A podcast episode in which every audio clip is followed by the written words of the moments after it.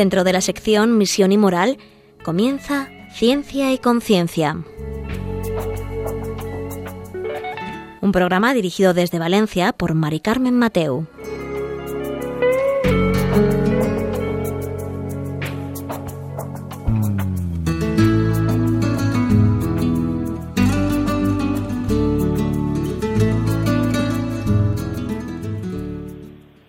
Buenas tardes. Un miércoles más, aquí nos encontramos en Ciencia y Conciencia, un programa que hacemos desde el Observatorio de Bioética de la Universidad Católica de Valencia y que hoy no vamos a repetir tema, pero sí vamos a continuar un tema que hace unas semanas os estuvimos contando y que gustó mucho y descubrimos que hay algo nuevo en este mundo, descubrimos que el hombre quiere ser más que Dios.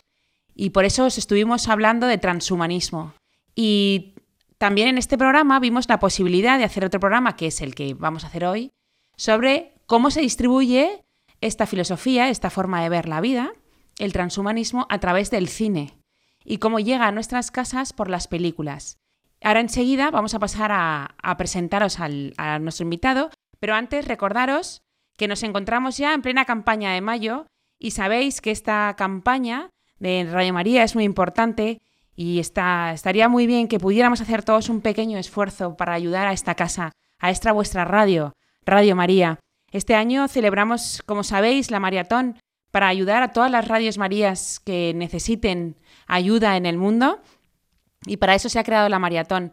Y si os animáis, entre todos podemos colaborar para mantener a esta casa que solo la mantenemos nosotros, los oyentes y los, los voluntarios y los que trabajan en ella porque sabéis que no contamos con subvenciones, ni contamos con ayudas, ni publicidad. O sea que os animo a todos a mantener a esta vuestra casa.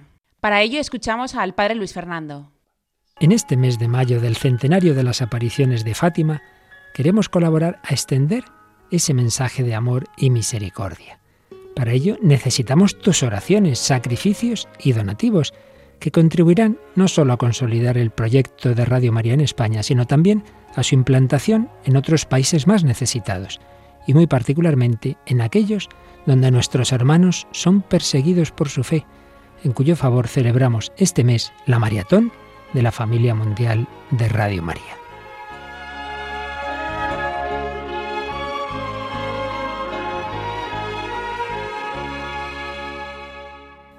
Así podrás ayudar a los alejados de la Iglesia a volver a casa y a todos a recibir el mensaje de esperanza pascual que nos recordó la Virgen en Fátima. Por fin mi corazón inmaculado triunfará. Puedes informarte de cómo colaborar llamando al 902-500-518 o entrando en nuestra página web www.radiomaria.es. Vuelve a casa de la mano de María.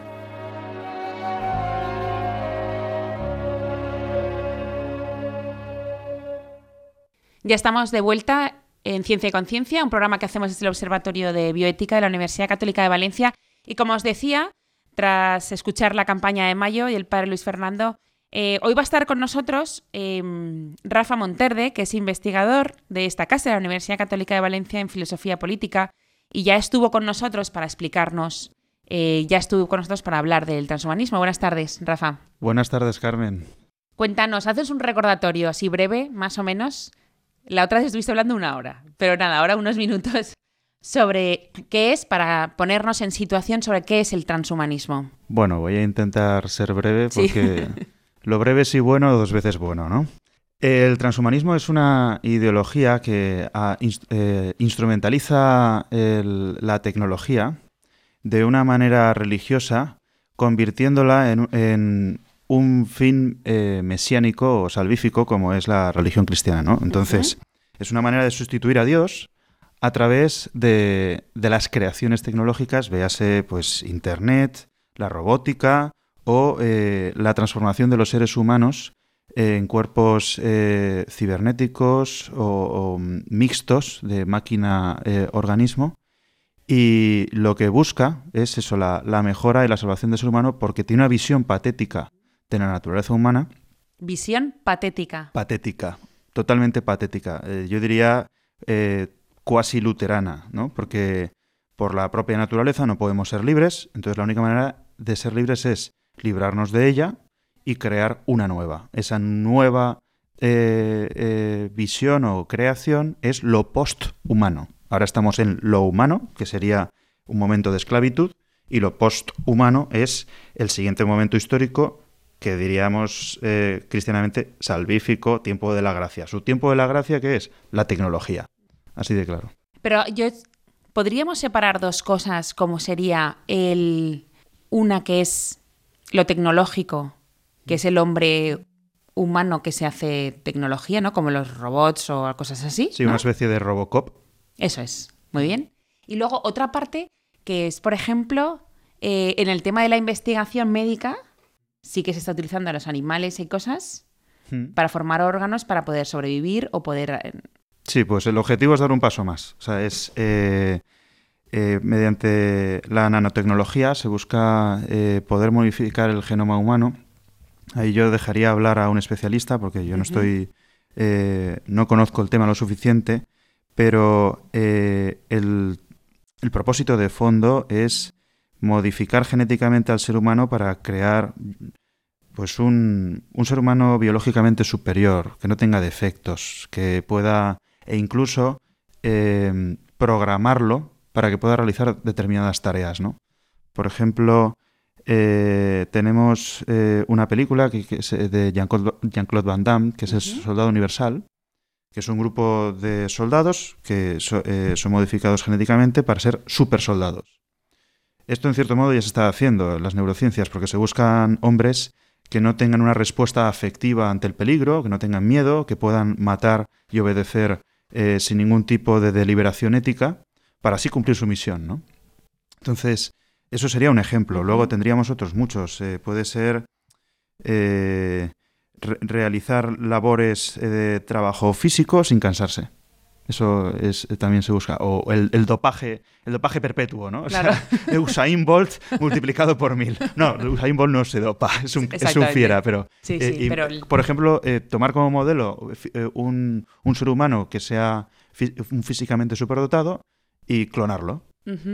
Pero bueno, eso sería... Y además llegar a la inmortalidad también. Sí, llegar a la inmortalidad, pero el, como a nivel fisiológico eh, estamos limitados, ¿no? la naturaleza, digamos, pone una, fecha de caducidad, eh, se cree que eso se puede lograr a través de la tecnología. ¿no? Entonces, eh, nuestra identidad psicológica pretenden transformarla en un software, un programa informático, e introducirla en la red de Internet. De manera que podamos vivir conectados perpetuamente a la red al margen del cuerpo. Qué interesante. Pero bueno, eh, ya dedicamos también un programa a esto. Sí, el pasado, sí. Entonces, vamos a dar un paso más en ver cómo se distribuye hoy por hoy hmm. esta, esta forma, ¿no? Este transhumanismo a través del cine. Que nos encanta el cine, nos encanta ver películas y no nos damos cuenta y está todo ahí y, y acabamos pues siendo no esclavos, pero sí acabamos pensando muchas veces como nos cuentan las películas, las historias, ¿no? No caemos en la historia que hay detrás. Que son tan intensas las películas. Nos hacen soñar, nos hacen soñar. Pero ya, por ejemplo, hemos estado antes hablando y ya hay de los años 80. O sea, que todos ya con... Ya, te, voy, a, te voy a contar un secreto. anoche me acosté tarde porque eh, dije no puedo llegar al programa sin ver Blade Runner. Como yo he hecho. El clásico, ¿no? Pues en Blade Runner, que es una película que creo de los 80, digamos, eh, ahí aparece Harrison Ford muy jovencito, eh, creo que antes de haber hecho Indiana Jones incluso, y dije, claramente vieron ese papel, eh, cómo actuaba, y dijeron, este tiene que ser Indiana Jones, sin duda alguna. Pero bueno, no viene al caso. en Blade Runner nos muestra un futuro que para nosotros es totalmente próximo, 2019, o sea, no queda nada, ¿no? Entonces es un mundo en el que el planeta Tierra está colapsado por la contaminación, por la industrialización, entonces eh, se hacen misiones eh, para conquistar otros planetas. Esas misiones, como el ser humano no tiene eh, capacidad física para soportar el tiempo que requieren, crean una eh, crean los replicantes. Los replicantes que son, pues son androides, robots que tienen apariencia humana y los crean de tal modo que pueden tienen supercapacidades físicas de todo tipo, superinteligencia, superfuerza, esto ya parece un cómic, pero tiene mucho de cómic, ¿no? Y eh, son los que al final conquistan los otros planetas y como tienen una fecha de caducidad, pues al final se acaba. ¿Qué ocurre? Hay un, hay un tipo de replicante en la película, se llama Nexus 6, que eh, es tan superdotado que acaba adquiriendo conciencia propia y se pregunta por la muerte. Resultado, eh, tiene un cierto modo un carácter de persona y tiene libre albedrío y se subleva contra la corporación que los crea, que es Tyrell. Eh, entonces ahí es donde juega un papel Harrison Ford, porque él es eh, un policía creado explícitamente para combatir a los Nexus 6 sublevados y es un Blade Runner. ¿no? Los Blade Runners son estas fuerzas especiales que también tienen eh, un carácter de replicante, solo que no queda muy claro si Harrison Ford lo sabe. ¿Por qué? no lo sabe ni él ni los propios Nexus, porque crean esos replicantes con memoria, con recuerdos.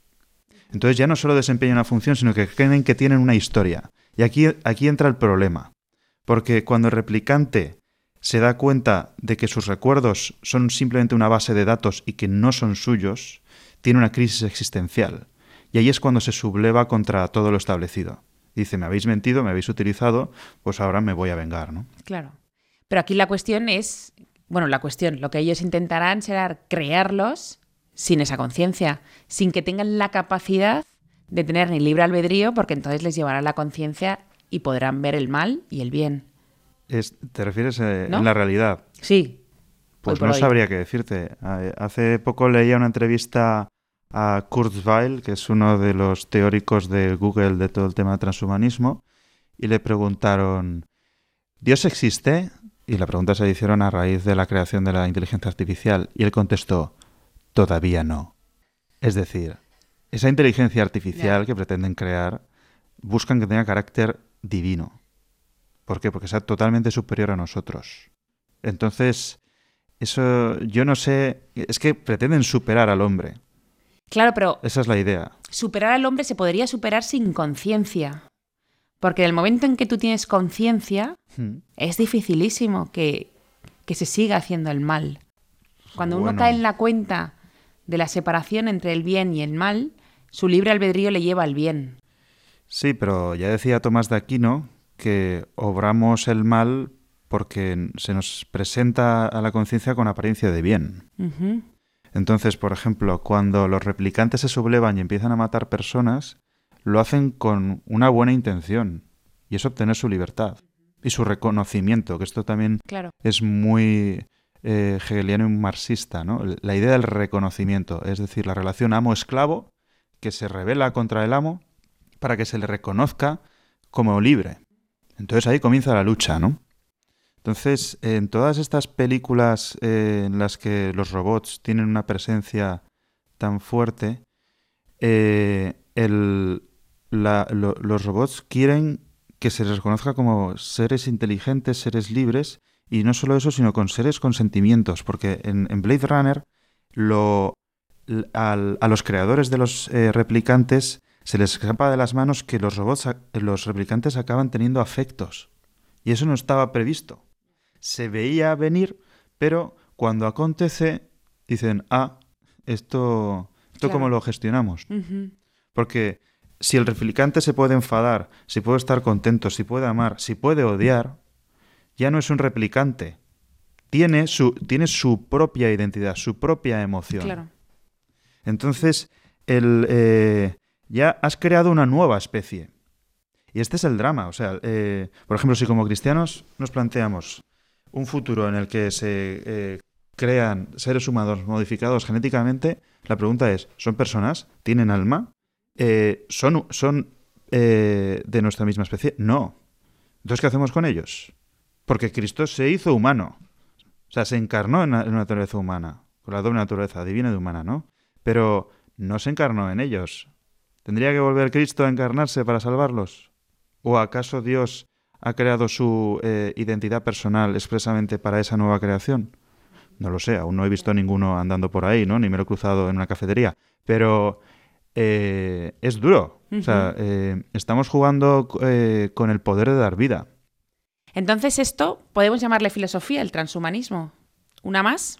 Yo no lo llamaría filosofía, porque la filosofía es estar abierto a la verdad, es amarla, es aceptarla, es eh, reconocer que hay eh, una realidad que se nos escapa, que es intangible. Y precisamente lo que busca el transhumanismo es convertirlo todo en algo manipulable y transformarlo. Entonces yo no diría que es filosofía, es una ideología muy fuerte, con mucho dinero, porque está financiada por las grandes empresas de Silicon Valley, entre ellas Google. Cuando eh, usamos Google, le estamos dando todos nuestros datos y estamos eh, tratando con una empresa que tiene todos estos objetivos de transformación del ser humano. Así que yo diría a los oyentes que por favor no seamos ingenuos, que no, no, no es oro todo lo que reluce. pues llegados a este punto vamos a, animaros, a animaros con un, con un poco de música.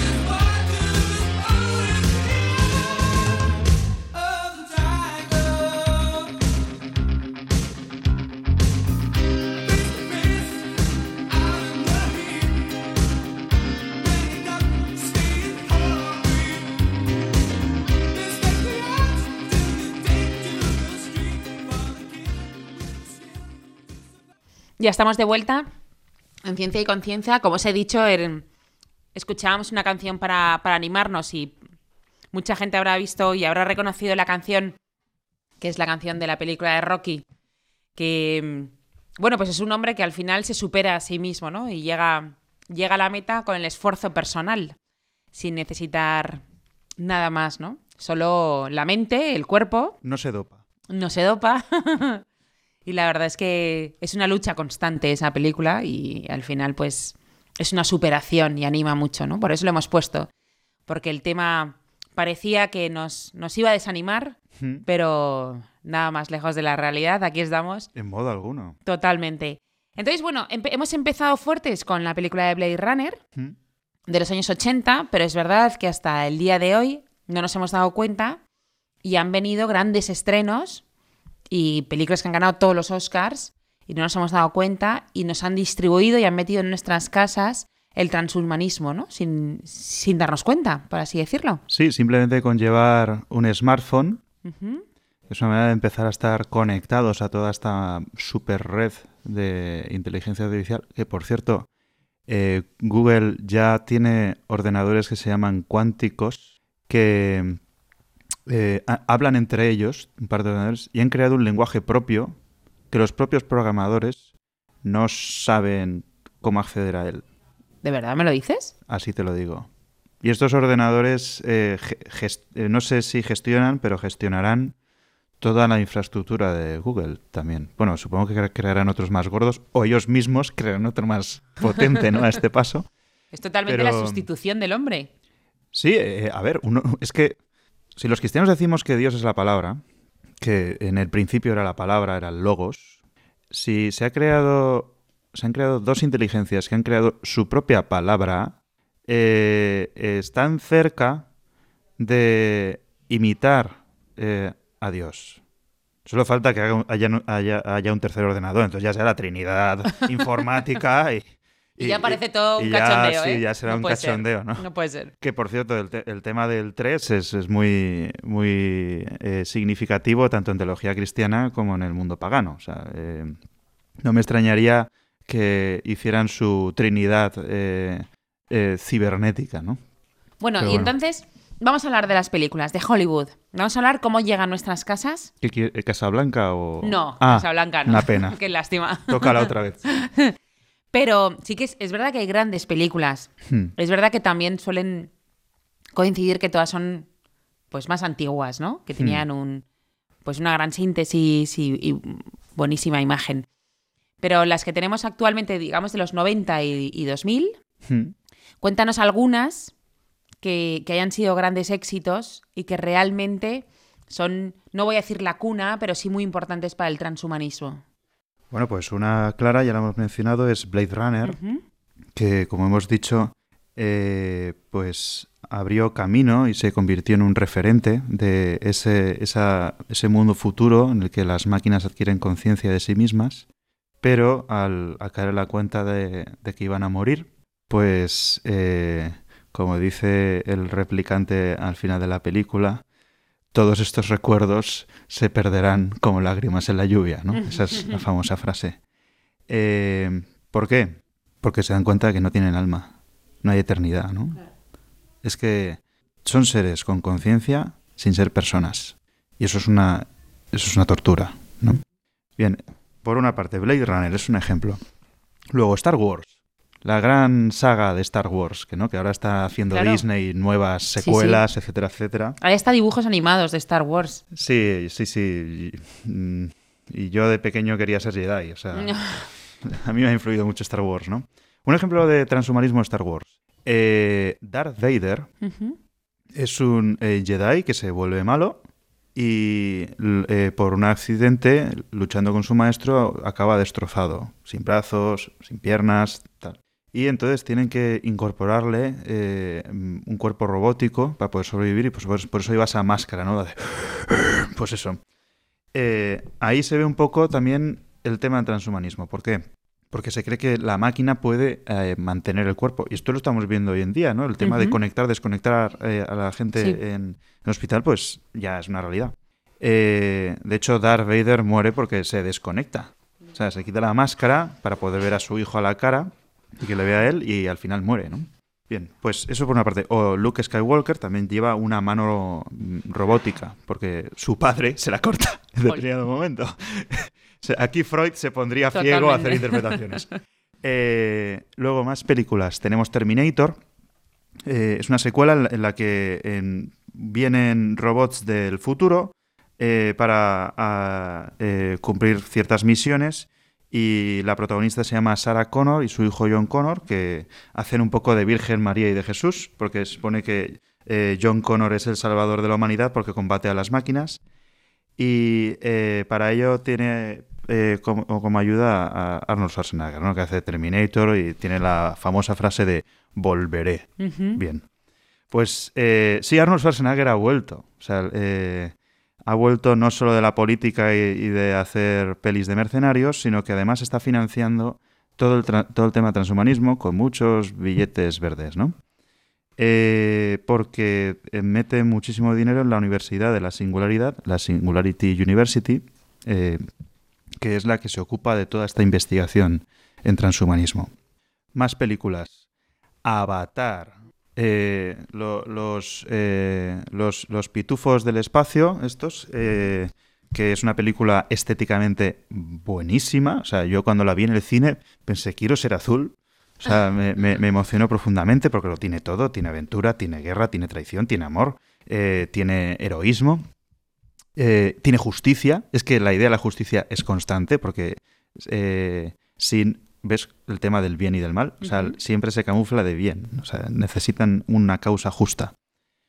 en Avatar lo que queda muy claro es que la, conciencia puede ser transferida de un cuerpo a otro a través de la, informática, porque cogen a un, eh, a un eh, ex eh, marine, creo que es de las fuerzas especiales, que va en silla de ruedas, porque su hermano, que era el científico, su hermano gemelo ha muerto, y como son genéticamente idénticos prácticamente, lo, lo contratan para llevarlo a Pandora, que es el planeta donde una empresa sustrae un mineral que es súper caro, etcétera, etcétera. Bien.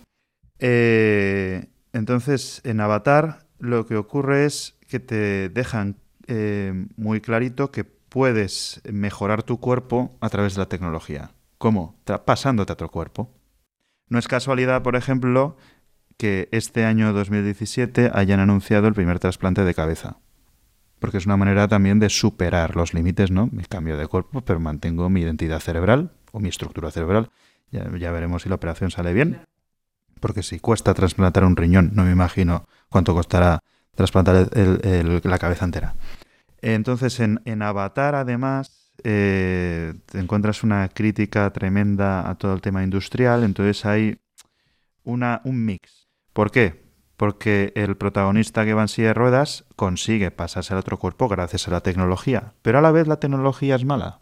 Entonces mm, hacen ahí una visión religiosa de la naturaleza, porque si con la tecnología podemos conectarnos de un cuerpo a otro, con los nuevos cuerpos eh, de los extraterrestres pueden conectarse a la naturaleza con una coleta que tienen, con una especie de tentaculitos, ¿no? Pues se conectan a un árbol y es la gran pachamama de, que está vendiendo ahora la ONU, ¿no? Eh, la madre tierra. Bien, todo está, todo tiene que ver con todo, ¿no? Eh, luego, otra película que tiene una secuela eh, bastante interesante, sobre todo porque los efectos especiales son brutales y mi generación, que lo hemos vivido de pequeños, nos encanta, creo yo, es Transformers. Transformers. ¿Quién no ha querido eh, ser eh, como el protagonista es eh, Prime. Sí, es el, jefe de, los Transformers, ¿no? Además son, es una historia bastante divertida. Es divertida, pero hay que verla con ojo crítico, porque lo que dice Transformers es que una raza alienígena de, de robots salva a los hombres, salva a toda la humanidad, no solo de sí misma, sino de otros Transformers, que son los Decepticons, que son los malos. Entonces, por una parte, el tema de la tecnología. Y luego, aquí en lo que hay es un maniqueísmo constante. Está, en, la, en, el universo se encuentran las dos fuerzas, el bien y el mal. Eh, o como diría, eh, creo que el lado oscuro de la fuerza y el lado luminoso, ¿no? Eso aparece en Star Wars. Mm.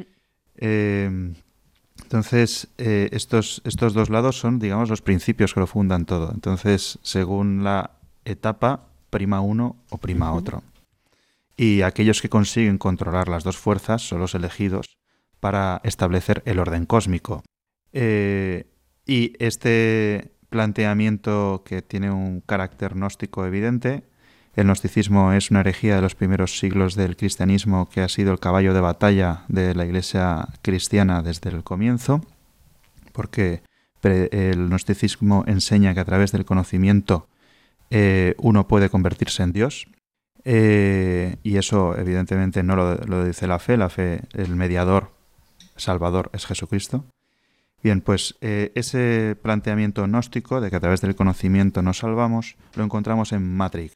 Matrix es una película en la que Neo, que se supone que es el elegido, porque lo encuentra Morfeo, y Trinity, Trinity, el 3 otra vez, eh, Trinity eh, lo sacan de Matrix y resulta que esto es como la caverna de Platón, ¿no? Estamos conectados a una... Eh, estamos en una especie de cueva informática, totalmente dormidos, viviendo una realidad ficticia. Entonces Morfeo, que es el dios de los sueños, lo despierta lo lleva a Sion, que es la ciudad donde viven los humanos libres combatiendo a las máquinas, y le revela la verdad. La verdad es que eh, a principios del siglo XXI las máquinas se han vuelto súper inteligentes y se han sublevado contra el hombre y han convertido al hombre en una fuente de energía, en una especie de pila. Y así cultivan a los humanos en, jardines, cosa que ya sucede, porque eh, se puede tener seres humanos en probetas eh, y, o congelarlos, hacer lo que se quieran. Otra cosa ya es convertirlos en una pila. Que en cierto modo somos pilas del consumismo, y alimentamos todo el sistema, bien. Eh, pero eso es otro tema. entonces, en, Matrix, el papel de Neo es acabar con, con, la esclavitud del ser humano destrozando el programa informático que lo somete. Mm, eso lo vemos a través de tres películas, que si nos ponemos a comentarlas no paramos. Pero es muy importante en la película de Matrix la simbología de Alicia en el País de las Maravillas o Alicia a través del espejo. Queda ahí. Y ahí me lo has dejado. Ahí te lo dejo. Pero en todas tiene un denominador común y es que eh, el hombre necesita ayuda, necesita la salvación. Sí, porque es miserable. Claro. En todo se ve ese denominador común. Efectivamente. Y yo, que veo que yo, hombre humano, ¿no? Hmm. Que veo que eh, todos mis semejantes necesitan ayuda, creo algo. Hmm. Y entonces lo que creo va a ser Dios. Va a ser Dios o se puede convertir en tal. Que esto es... O intento que se convierta en Dios.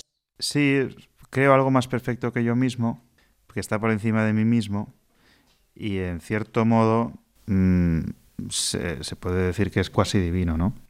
Me, acuerdo una vez en, la, en una clase de lógica en la Facultad de Filosofía que el profesor decía, los principios, los principios de la lógica no necesitan del mundo para existir, existen por sí mismos. Entonces yo levanté la mano y le dije, eh, pero oiga, entonces los principios de la lógica son Dios. Entonces el tío se las manos en la cabeza y no, no, no, no, no, no, no, no, no son Dios.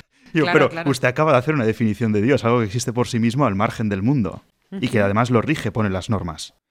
Y entonces eh, ese fue un momento muy divertido. Bien, pues eh, lo, que, lo que ocurre con la inteligencia artificial es que eh, al final se vuelve autosubsistente. No necesita de otro. Y ese no necesitar de otro lo convierte casi en, en Dios. Pero lo, lo, paradójico es que es creación humana. Entonces, esas creaciones eh, se encuentran con que para ser ellas mismas plenamente necesitan matar a su creador. Entonces la muerte del creador es una constante en estos planteamientos. Eh, no, no, sé si sería nietzscheano, no, no, porque no es voluntad de poder, pero me recuerda un poco a la película de Frankenstein, ¿no? O sea, Frankenstein, eh, bueno, la película, el libro, ¿no? Frankenstein, el nuevo Prometeo, pues con perdón, pierde todo el juicio porque se da cuenta de que está él solo. No hay nadie más como él y reclama una compañera. Entonces, el tema de la compañera es muy eh, significativo. Eh, la semana pasada fui al cine con mi hermano eh, y fuimos a ver Ghost in the Cell. Es una película nueva basada en un cómic de manga que muestra un futuro en el que es posible eh, eh, eh, coger un cerebro humano, la película empieza así, y conectarlo a un cuerpo robótico y, crear un ser superior. Es la, creación que es una nueva Eva. Además es muy gracioso porque... Espera, Rafa. Sí. Vamos a... Nos lo va a contar justo en, en unos minutos que vamos a escuchar una pequeña canción sugestiva, vamos a decir, ahora ya no es, ahora ya no te anima, ahora ya te sugiere otras cosas y enseguida nos cuenta esta historia Rafa Monterde.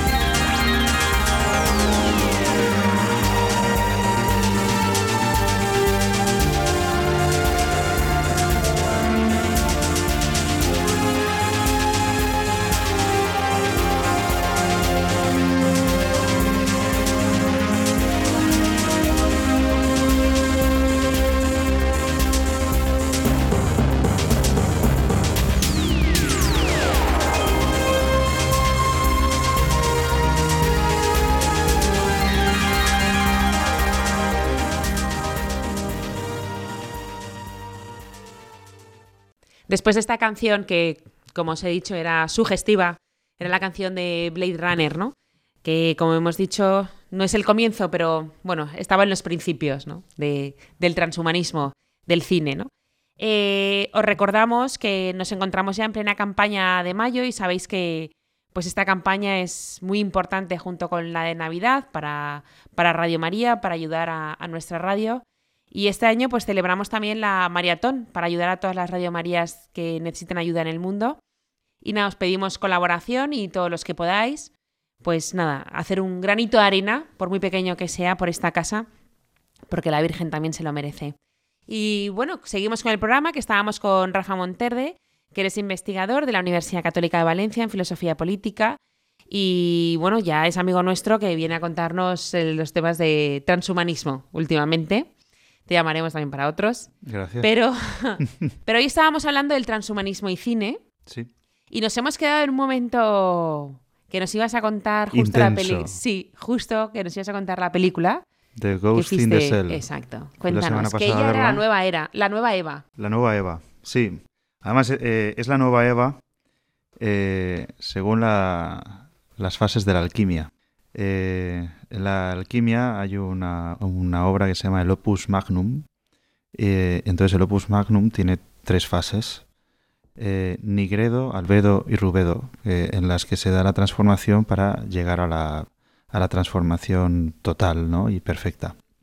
Bien, pues esa fase la encontramos al principio de la película cuando se está formando esa nueva Eva.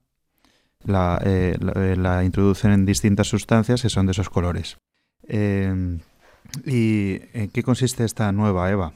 Eh, pues una eh, al, al principio de la película, aparentemente, una chica que está a punto de morir, le eh, sustraen el cerebro y el cerebro lo introducen en un cuerpo robótico. Un cuerpo robótico diseñado para ser una supermujer eh, eh, policía con todo tipo de, de capacidades, ¿no? Eh, entonces, eh, esta mujer es Scarlett Johansson. Entonces, eh, la actriz. Bien. Entonces, ¿qué, qué ocurre? Que al parecer la, la protagonista, vale, tiene hipercapacidades, pero no tiene memoria. Y ella no sabe si es porque la ha perdido o la han programado para ello. Entonces, así como en Blade Runner el tema de la memoria era importante, en esta también. Y el, el- la quid, la enjundia de la película es toda esa búsqueda de sí misma para saber quién era antes de ser esa nueva robot, porque se siente profundamente sola. Ella es la única, o eso le dicen. Pero vete aquí que la película, se- la trama, está en que ella combate a una especie de terrorista, que es un genio de la informática, que puede hackear la red eh, de la empresa que controla todo el mundo, que se llama Hanka. No se llama Google, se llama Hanka. Pues persiguiendo a este supuesto terrorista, se encuentra consigo misma. ¿Por qué? Porque este supuesto terrorista resulta que es o- otro, es el Adán fallido. O sea, es el. Hago un spoiler, lo siento Sí, mucho, pero total. hay que hacerlo. Eh, la película se puede ver igual y gustará, pero eh, ¿cuál es el, el, el, follón de la película? Pues que este Adán fallido eh, consiguió escapar, no lo consiguieron eliminar y su objetivo es acabar con la corporación, con Hanka. Y hete aquí que ella y él al final recuerdan quiénes eran antes de que fueran semi-robots y eran novios. Eh, Al eran final. novios. Entonces, esos Adán novios, y Eva, ya los Adán, tengo. Adán y Eva, los Adán y Eva humanos resulta que eran antisistema. Y la y Hanka los captura para convertirlos en armas de destrucción masiva, por decirlo de un modo, eh, eh, y poder manipularnos, ¿no? Bien, pues un detalle de, de la, de la película que a mí me aterrorizó, dije, ¿quién habrá sido el macabro que habrá pensado esto? Es que queda bien claro que es posible hackear el cerebro. Es decir, Humano. humano. conectarlo al ordenador y sacar toda la información o introducir otra para crear una nueva identidad. O sea, ¿esto significa que ya se está trabajando en esto? Deben estar trabajando en esto. No sé si, eh, no sé cuáles serán los resultados de estas investigaciones, pero eh, están jugando con, con la identidad humana. O sea, para borrarnos la información que ya tenemos. Introducir la que sea. Introducir. Eso en Matrix también está. O sea, Neo de repente aparece, eh, aprende Kung Fu porque le introducen un, un, programa de Kung Fu y sabe Kung Fu. No, pues eh, la, la, idea es eso. Del mismo modo que te instalas el Microsoft Word, te instalas el Quijote en el cerebro. Ya he leído el Quijote, sin haber realizado la acción del Quijote. Entonces lo recito entero. Y hago la, la tercera parte. ¿Sabes? O sea, el, el, el asunto es que eh, esa, esa escena es terrorífica. Porque, bueno, esa escena varias veces sale, ¿no? Y eh, lo, que, lo que preocupa es que no se pretende acabar con la, con la libertad de conciencia. Claro, que, final, es, que es el derecho fundamental primero. pero o sea- todo el.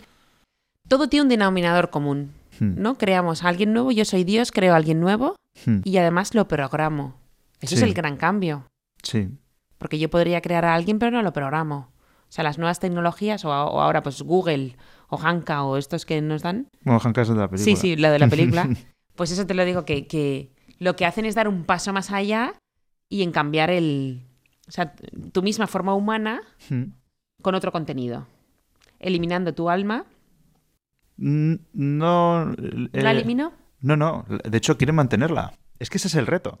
El reto es, decir, mantener el alma. Convertir en al- el alma en algo manipulable, en algo que yo puedo eh, modificar y poner en Pero cualquier ese momento. siempre va a ser el punto de fricción. Algo que es propio de la alquimia. Porque se cree que el alma puede ser transformada gracias a los procesos alquímicos, porque se la reduce a pura química. Ya. Aquí la cuestión es decir que el hombre solo es materia. Y porque solo es materia, puedo hacer con él lo que sea. Lo que pasa es que al final siempre llegamos al mismo punto. Siempre ellos llegan al mismo punto. ¿No? ¿Cuál? Al- Al que el hombre no es solo materia. Claro. Entonces, por eso siempre al final acaba fallando el Sí. experimento. Sí, eh, el- digamos hay un, hay un error en Windows Total. y, el- la creación se les descontrola. El problema es, por ejemplo, es que hasta llegar a ese error Hmm. han pasado a lo mejor 50 años, 100 años. Entonces, todas las ideologías que han ido surgiendo, Hmm. a raíz de eso es lo que realmente va destruyendo al hombre. Sí. Esto es, es- es una nueva versión de- del ideal de los grandes tiranos. O sea, el, el poder coger a los ciudadanos e introducir en, si- en su cabeza el programa que yo quiero. En cierto modo, sí lo tenemos gracias a la manipulación de los medios de comunicación, la desinformación, etcétera, etcétera. Pero eh, el siguiente paso es que ya no ha- haga falta manipular.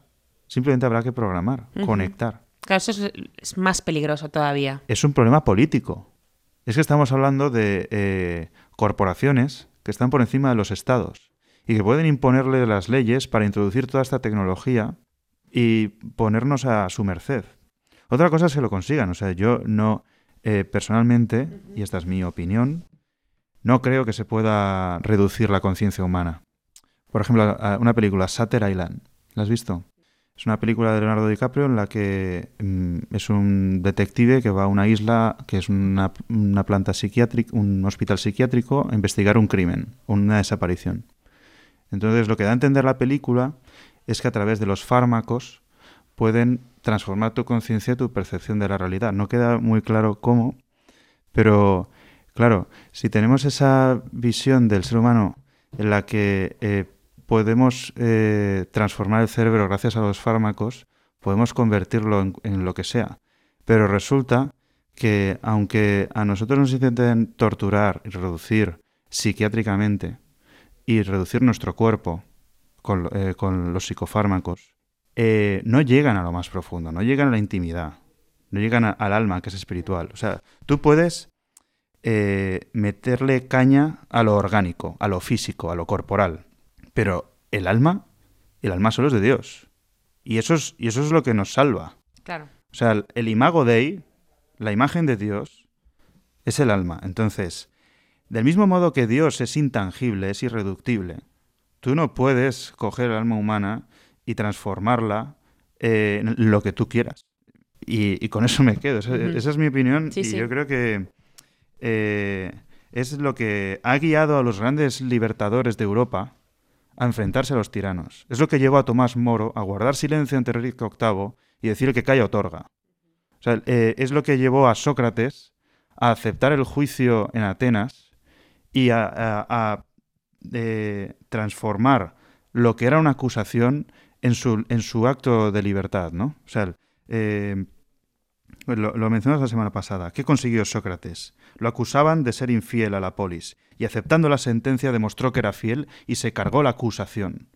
Y desmontó la autoridad de todo, de todo el jurado. Eso no es poco. Entonces, eh, yo creo que también una manera de enfrentarnos a aquellos que dicen que solo somos materia, es decir, prueba, a ver si lo consigues. Claro, la única solución aquí, bueno, solución mm. tampoco, ¿no? Pero aquí es, seguir viendo que somos eh, imagen de Dios. Claro. Y siendo fieles. Claro. Entonces es la única forma en que todas estas cosas no llegarán adelante. Y si llegan, evidentemente es la tecnología, el dinero, la política, todo lo que nos lleva. Pero nuestra forma de vida, nuestro testimonio, sigue mostrando a nuestro creador. Claro, es que eh, hay dimensiones del ser humano que no, no son eh, observables, que es el tema de la ciencia, no son eh, calculables. Se escapan a, no es cuantitativo, nada. Claro, se escapa a ese lenguaje. O sea, aunque quieran decir que eh, el amor es una reacción química, y dices, sí, tiene reacciones químicas en el cuerpo, pero que se lo digan a Teresa de Jesús. Claro. a San Juan de la Cruz. A San Juan de la Cruz, al Padre Pío. O sea, la, la experiencia de Dios tiene efectos físicos pero no empieza por lo físico y el amor humano tampoco. Eh, la identidad tampoco. O sea, eh, la, verdad cristiana, ¿cuál es? Que tendremos un cuerpo glorioso, que resucitaremos. ¿Y eso qué significa? Que podemos vivir sin el cuerpo, sí, pero volveremos a tenerlo. O sea, entonces, lo que plantea el transhumanismo es que no hará falta resurrección. Podremos vivir sin el cuerpo en Internet. Claro. Pues eso me aburre mucho, lo siento. O sea, e-, es, eternamente aburrido, Internet. O sea, en el momento que me conecten a Internet lo conozco todo y, y, que ya no hay nada nuevo. Es verdad, ¿eh? No hay novedad. No, no, no, no puedo reírme, no puedo ponerme triste, no puedo mirar a los ojos. Pues apaga y vámonos. Yo me voy de juerga. O sea, eh, prefiero tomarme unas cervezas a ser una máquina. Así de claro. nos contaban ¿pero tú quieres ser feliz, sí o no? O sea, sí. Y entonces hmm. decían, sí, pues mira, si me dejas, Hmm. Te conecto a una máquina que la que estás todo el día babeando porque te da, eh, pues no sé, rayitos de estos que te hacen hmm. mejorar, estás fenomenal, tumbadito toda la vida, así quieres ser. Claro, no, no buscas eso. O la opción de equivocarse. y de aprender. Hay una película preciosa que se llama El cielo sobre Berlín, que es un, uno, eh, un ángel que quiere ser humano, ¿no? El, problema de los ángeles, eh, como es alemana, son ángeles un poco kantianos, ¿no? O sea, solo cumplen su deber. Entonces hay un momento que están hablando y dice eh, enfadarse, gritar, sentir, decir, eh, mentir descaradamente, ¿no? ¿Por qué? Porque son deliberaciones. Y esas deliberaciones que hacemos desde la razón provocan emociones. Entonces, eh, lo, que está anulando el transhumanismo es la posibilidad del riesgo de la vida. Y, es que sin riesgo, ¿qué queda? El aburrimiento. Total hay que atreverse a equivocarse, creo yo. Y pues acertar, evidentemente. Es una gran. Es un gran resumen, o esto es una gran idea lo que nos llevamos, es, ¿no? Es apostar por la libertad. totalmente. Por la libertad, por la verdad hmm. y ir hacia ella, o sea, directamente. Y combatir esta nueva dictadura que nos están haciendo, porque el transhumanismo puede, eh, a nivel político, convertirse en un nuevo totalitarismo que nos someta a todos a través de la tecnología. Y ahí espero que haya un John Connor como el de Terminator lo suficientemente valiente como enfrentarse a esto, claro. Bueno, ahí... espero que no sea John Connor. no. Nada, que el Señor se nos haga presente y que nos venga también. Claro. En fin, muchas gracias, Rafa, por estar otra vez de nuevo. A todos vosotros, muchas gracias por estar aquí otra vez, cada 15 días que nos vemos.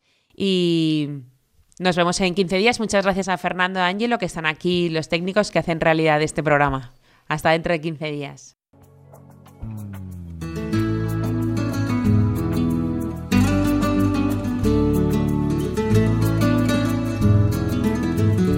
Finaliza así en Radio María Ciencia y Conciencia, un programa dirigido desde Valencia por Mari Carmen Mateu.